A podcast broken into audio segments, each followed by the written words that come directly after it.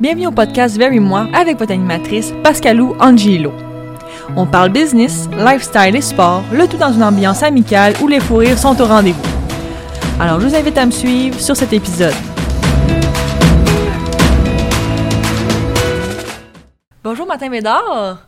Je suis tellement contente de t'accueillir sur mon podcast Very Moi. Enfin, parce que ça fait longtemps qu'on se connaît quand même. Ça fait, ça fait Ben, quelques années, oui. Moi, je me rappelle de t'avoir vu. Et puis, euh, je me rappelle qu'on est allé spinner. Je sais pas si tu te rappelles. Oui, Comme si c'était hier. Puis, euh, moi, je spinne pas dans la vie. Toi, tu spinnes-tu? Pas vraiment. Mais Pour des événements comme celle- celle-là, oui. Mais t'a- t'avais l'air de vraiment t'être préparé. Moi, j'étais comme, hey, boy, je suis pas prête pour ça, là. Puis c'était dur, là. Puis t'as pas lâché, hein. Non, ben, tu sais, devant la. on avait de la pression, là. oui, avec Jean-Gabriel Poulain. Exactement. Encore le salut. Mais puis, c'est-tu ta première apparition sur un podcast? Euh, non. Mais sur le tien, oui, par exemple. Le meilleur, OK? Euh, moi, ce que je voulais commencer par savoir, c'est que oui, tu es un joueur de football, le numéro 37 des Alouettes, tout ça. Et puis, ça fait. Moi, ma question, là, c'est. La... Ça fait 12 ans, 12 saisons que tu fais. On compte-tu l'année de la pandémie dans vos ça, saisons? C'est ça que c'est c'est bizarre parce que quand, les gens me demandent combien ça fait de temps que je suis avec les Alouettes, je leur, dis en tant que joueur ou en tant que membre de l'organisation. Parce que 2020, je faisais partie de l'organisation, mais tu sais, je peux pas vraiment me considérer comme un joueur, on n'a même pas joué. Fait que en 2021, ça va être ma 13e année comme étant membre de l'organisation, mais 12e en tant que joueur, évidemment. Il faudrait qu'il y ait une saison pour ça, mais Oui, mais là, il va en avoir une. On y croit. Voilà, là, ce que j'ai vu à date, c'est qu'on opte pour une saison en 2021. Puis est-ce que tu continues, tu sais, c'est quoi ta routine? Continue à t'entraîner? Tu continues comme si tu allais jouer? T'es comme en, t'es pas en off-season, là, toi, tu vas être prêt... euh, Ouais, ben moi, en fait, euh, c'est comme. C'est mon- c'est un mode de vie pour moi, m'entraîner. Même quand je vais arrêter puis que je vais prendre ma retraite, euh, je vais jamais arrêter. Euh, j'aime ça être en forme, euh, j'aime ça être fort, puis on se le cachera pas, tu sais, ça, ça aide à vraiment. Ça aide à aimer se voir dans le miroir aussi, tu sais. Fait que. Toi, la pandémie, elle aura pas eu l'effet contraire. Tu sais, les gens qui se sont laissés aller, toi, t'as continué, là. J'ai jamais arrêté, en fait.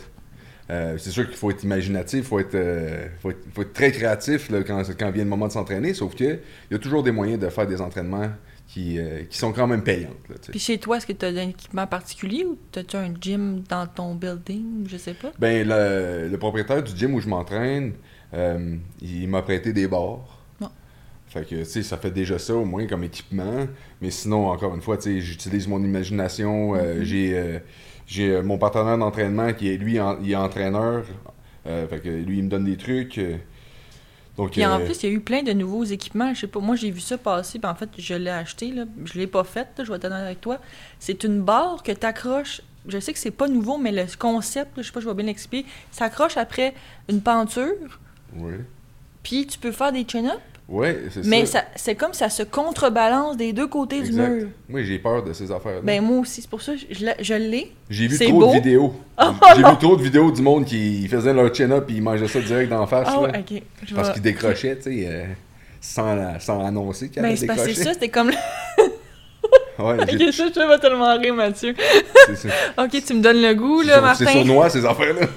Toi, t'es comme moi, j'essaie pas ça. Non. Puis là, euh, la saison est bon, c'est ça, est reculée un petit peu. On attend de voir ce qui va se passer. Mais qu'est-ce qui te manque le plus? Tu sais, t'avais une routine de Ben oui. football. Ben, c'est sûr que la routine football me manque, euh, mais ce qui me manque le plus, c'est euh, mes coéquipiers. Tu sais, c'est. Ok, puis qui qui te manque le plus, là, mettons? mais- Donc, c'est entre nous, tu sais, ton Mais- BFF, là, ton partner. Ben, c'est certain que, tu sais, je peux pas passer à côté du fait que moi, je suis spécialiste de longue remise, puis je travaille très étroitement avec le botteur. Mhm. Euh, évidemment, Boris BD, ça a été mon botteur pendant des années. Euh, 2020 a fait en sorte euh, qu'il s'est fait échanger par contre, sauf que j'ai pas encore l'impression que c'est plus mon coéquipier étant donné qu'on n'a pas joué de 2020, tu sais. mais euh, mais c'est ça, je m'ennuie de Boris, c'est sûr, je m'ennuie de plein de coéquipiers, je m'ennuie de Jean-Gabriel, euh, quand- euh, Ben oui, Jean-Gabriel. Euh, je m'ennuie euh, de tous les Québécois. Là, euh, euh, on, est, on est dans le locker room, euh, on déjeune, on dit des niaiseries.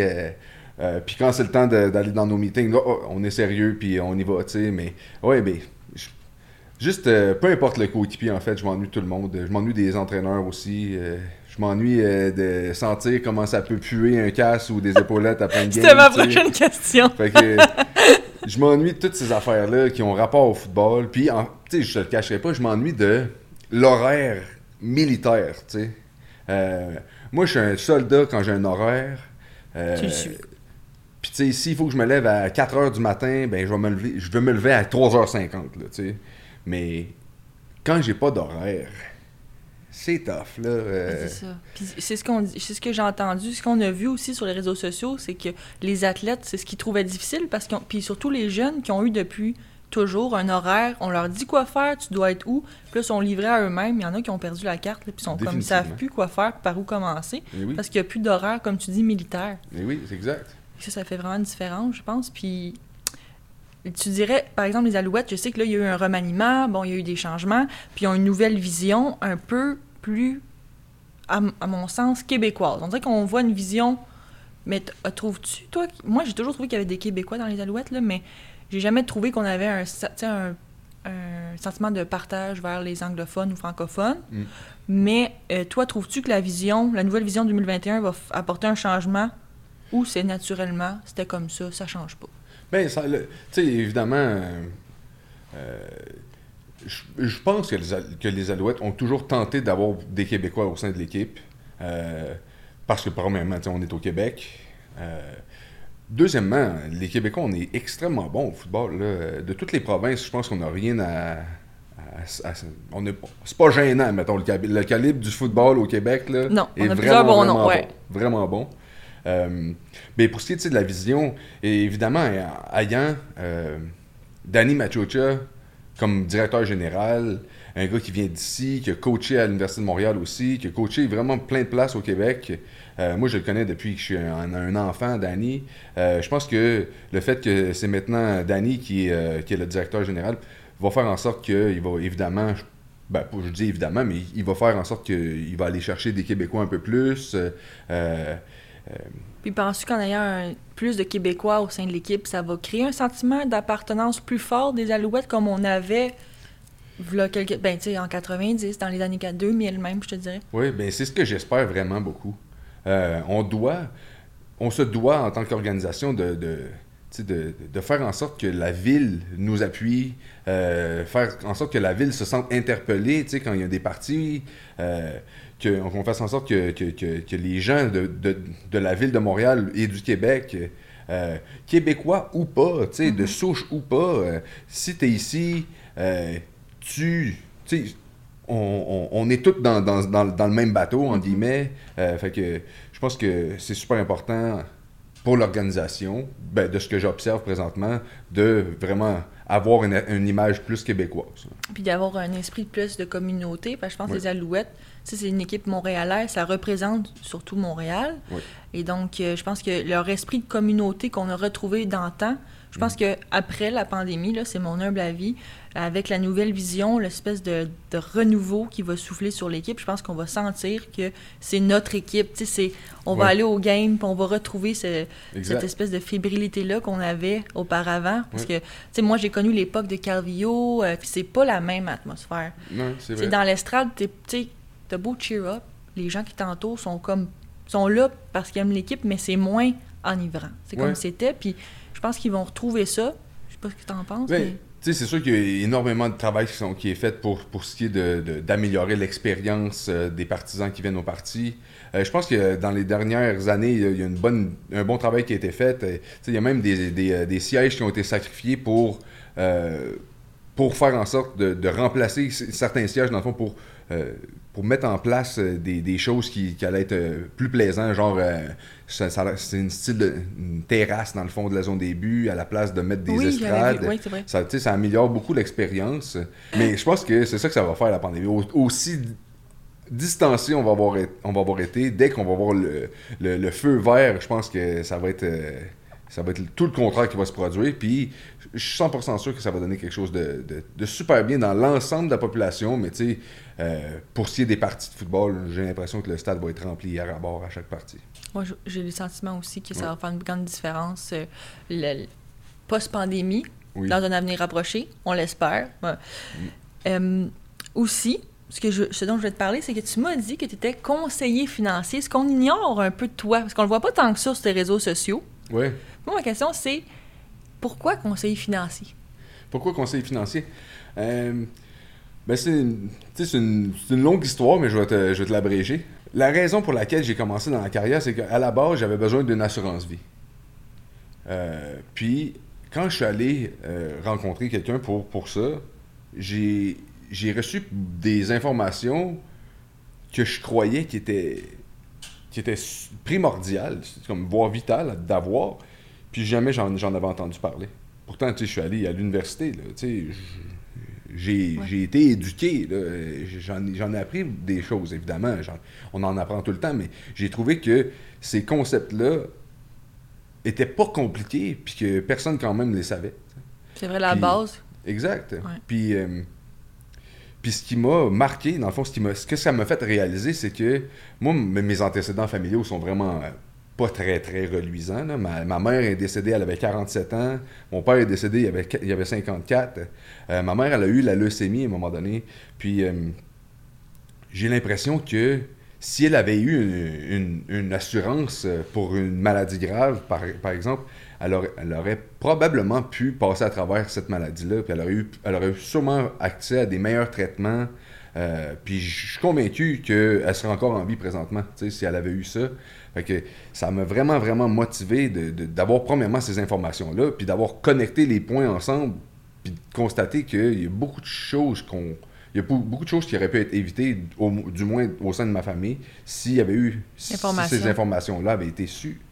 Euh, donc, tu sais, pour moi, de devenir conseiller financier, c'est premièrement une surprise là, pour moi-même parce que je- tout- toute ma vie, je me suis dit que j'allais jamais, jamais j'allais travailler devant un ordinateur. euh, Quand on dit jamais, là, Martin. ouais, exact, c'est ça. Hein? Faut, jamais, faut pas dire ça, jamais, parce que ça, ça va arriver. Qu'est-ce qui a fait comme le déclic? T'es comme, OK, ça, c'est vraiment ce que je savais pas qui, qui a fait comme le, le tournant.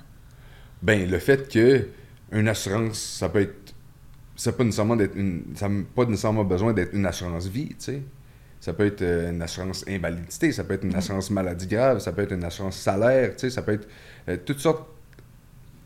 Puis, tu sais, l'assurance que tu prends pour toi, ça peut être une assurance personnelle, ça peut être une assurance euh, euh, pour ta business. Dirais-tu, dans ton travail de conseiller financier, puis en tant que footballeur, qu'est-ce, est-ce qu'il y a quelque chose qui rejoint les deux carrières? Ben oui. Euh, ben c'est l'entraide.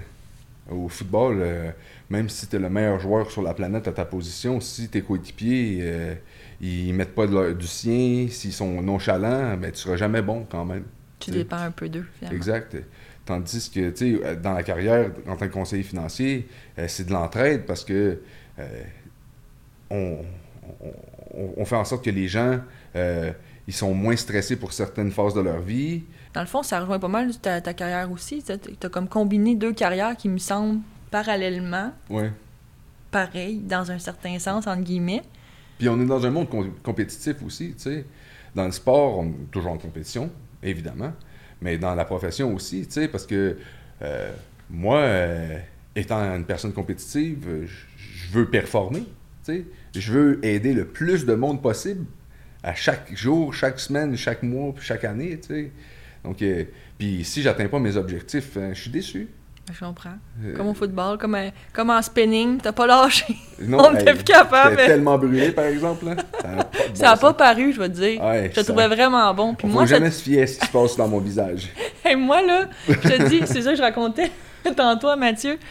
Euh, quand on a fait le spinning, là, Mhm. quand la dame, la, la présidente est venue faire le speech, moi, j'étais en pleurs, là, à un moment donné. Pas parce que j'étais touchée, parce qu'elle disait, parce que j'ai arrêté trop vite le spinning, ben, le, le bike, là. Ouais. Alors, les pédales ont continué. Oh non! J'étais en sang. Tu sais, Ah quand on a fait notre entrevue après ensemble, là, Oui! ça coulait, là. Hey, j'étais sur le bord de ton père de connaissance, je te dis, là. Ah Comme- oui, puis en plus, c'est des pédales en métal avec des spikes, là. Ah oui, oui. Et moi, Oh, là, le, palais. le- parce que tu vois comment je connais ça, le spinning. J'avais vraiment mal au derrière quand ça a fini, Ah cette oui, hein. Hey, mais toi, tu t'es donné-. Ah Oh, oui. palais. Ah, Le monde, mon- comment ils font? Le monde, ils font le Tour de France. Écoute, si on revient au, euh, à la finance, Mm.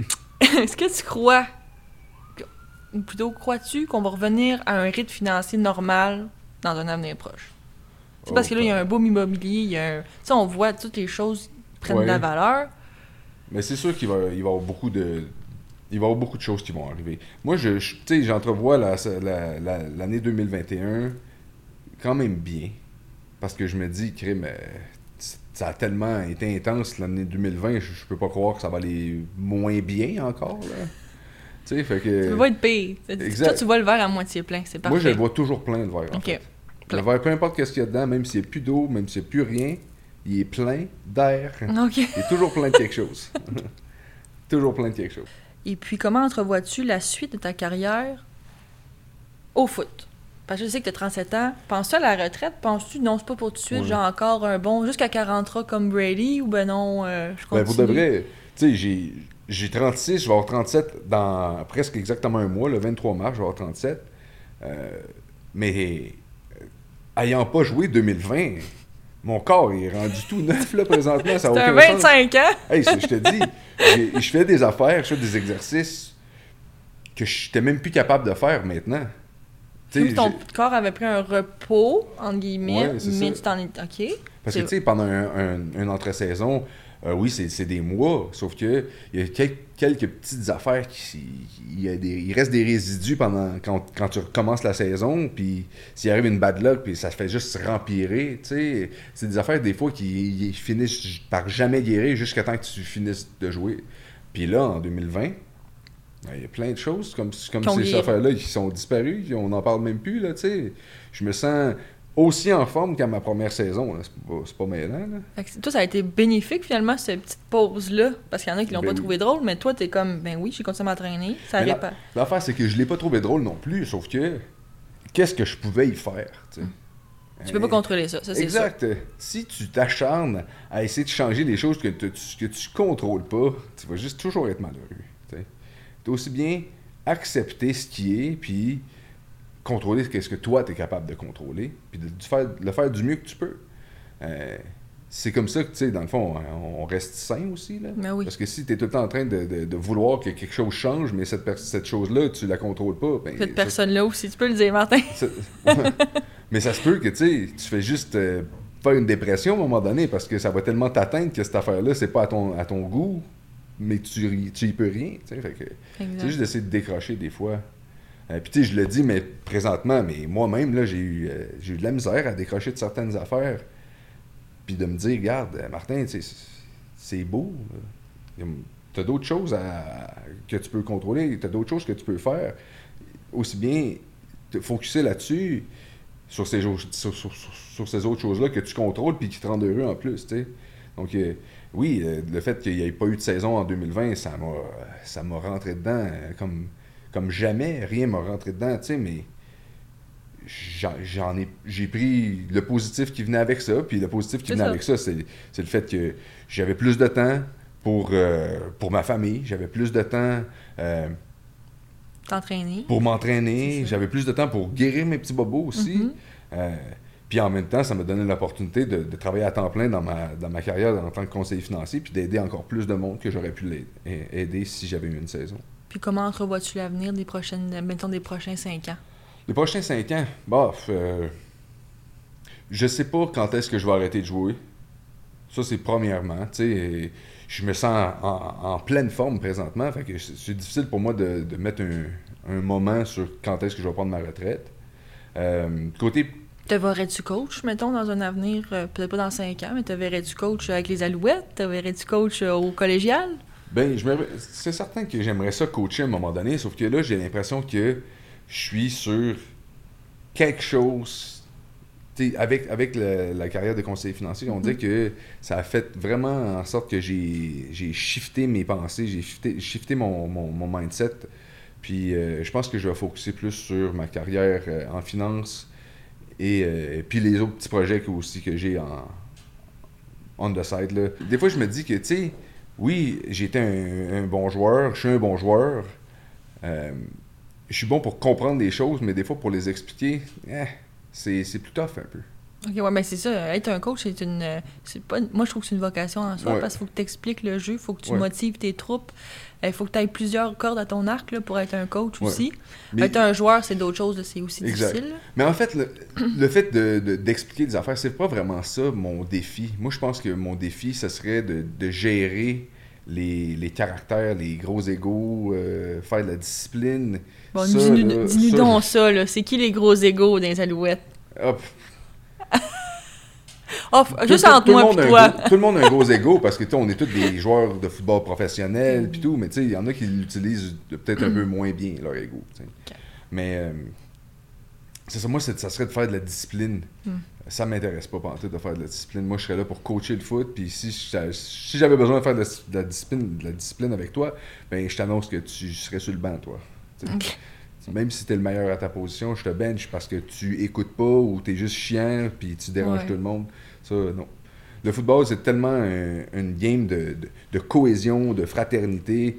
Et y a une, une pomme pourrite, aussi grosse et belle la pomme peut être, là, si elle est pourrie, on la Ça laisse marche. de côté. Exact. On Moi, veut pas qu'elle pourrit les autres. Ben non, c'est ça, elle touche aux autres. Moi, j'ai toujours trouvé, je sais que le hockey, c'est notre sport national, mais j'ai toujours préféré le football parce que même dans des grosses games importantes, on voit la fraternité, puis même des fois entre les équipes, parce que tu as joué avec un, un, un, Ouais. co- un autre joueur qui est rendu dans une autre équipe, puis là, tu joues contre, mais les gars, pareil, ils s'entraident, ils s'aident à se relever. Sur... Ben oui. Tu sais, c'est comme, il y a toujours ce côté-là. Oui, on joue, mais il y a quand même le côté euh, convivial, amical, que je trouve qu'on voit pas, mettons, dans d'autres sports. Je trouve que c'est très... euh, point... C'est plus pointu dans le football, on le voit plus. Il Cette y a énormément de respect. Exact, Il y a entre les énormément de joueurs. respect.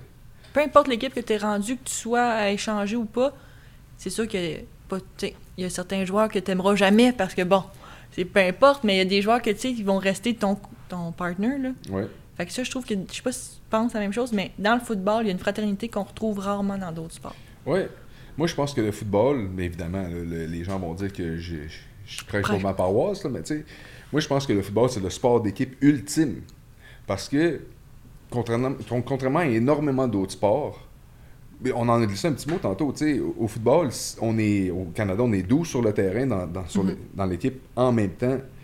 Puis, tu sais, si tu es le meilleur corps arrière de tous les temps, mais à chaque fois que tu lances un ballon, le receveur, il l'échappe.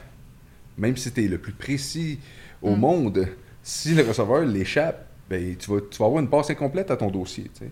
Fait Puis c'est la même chose pour un, un joueur de un joueur euh, un secondaire de ligne à défensive. Si personne est capable, si, si tous ses coéquipiers ils, ils font les mauvais pas, ils se dirigent vers la mauvaise place, ils lisent pas bien le jeu, puis toi tu es le seul qui l'a bien lu le jeu, mais là tu te ramasses tout seul contre 11 là, c'est pas bien bon là. Non. Euh, C'est ça. donc- C'est vraiment le travail d'équipe le plus complet, je pense. Exact, c'est ça. Tout le monde a besoin de tout le monde. Puis il faut focuser sur notre travail, notre 1 douzième, puis de pas focuser sur le douzième de l'autre, parce que si tu focuses sur le douzième de l'autre, ben, t'es ta pas en train de, le- de faire le tien. Fait que- ça. Et euh, Martin, j'aimerais ça savoir. Tantôt, tu disais que tu avais d'autres projets. C'est sur quoi tu travailles ou tu aimerais travailler prochainement? Des projets qui t'animent. Euh, ben, j'aime beaucoup les médias, euh, style radio, télévision. J'adorerais faire de la radio. Animer ou commenter un match? Euh, peu importe, en fait. Euh, tout m'intéresse. Évidemment, tu sais, euh, je suis un sportif, fait qu'évidemment, ça pourrait être, euh, à- ça pourrait avoir attrait au sport, mais je pense que j'ai vécu assez de choses dans ma vie. J'ai, euh, tu sais, je- pense que je serais capable de. de- Moi, de je trouve que tu as parler une voix de- radiophonique. Ben, en plus, Hein? je pense que? Je, je crois que oui. Comme je disais, avec tous tes projets Ouais. en route et ta carrière de footballeur, tout ça, puis là, on va te voir plus en tant que conseiller financier.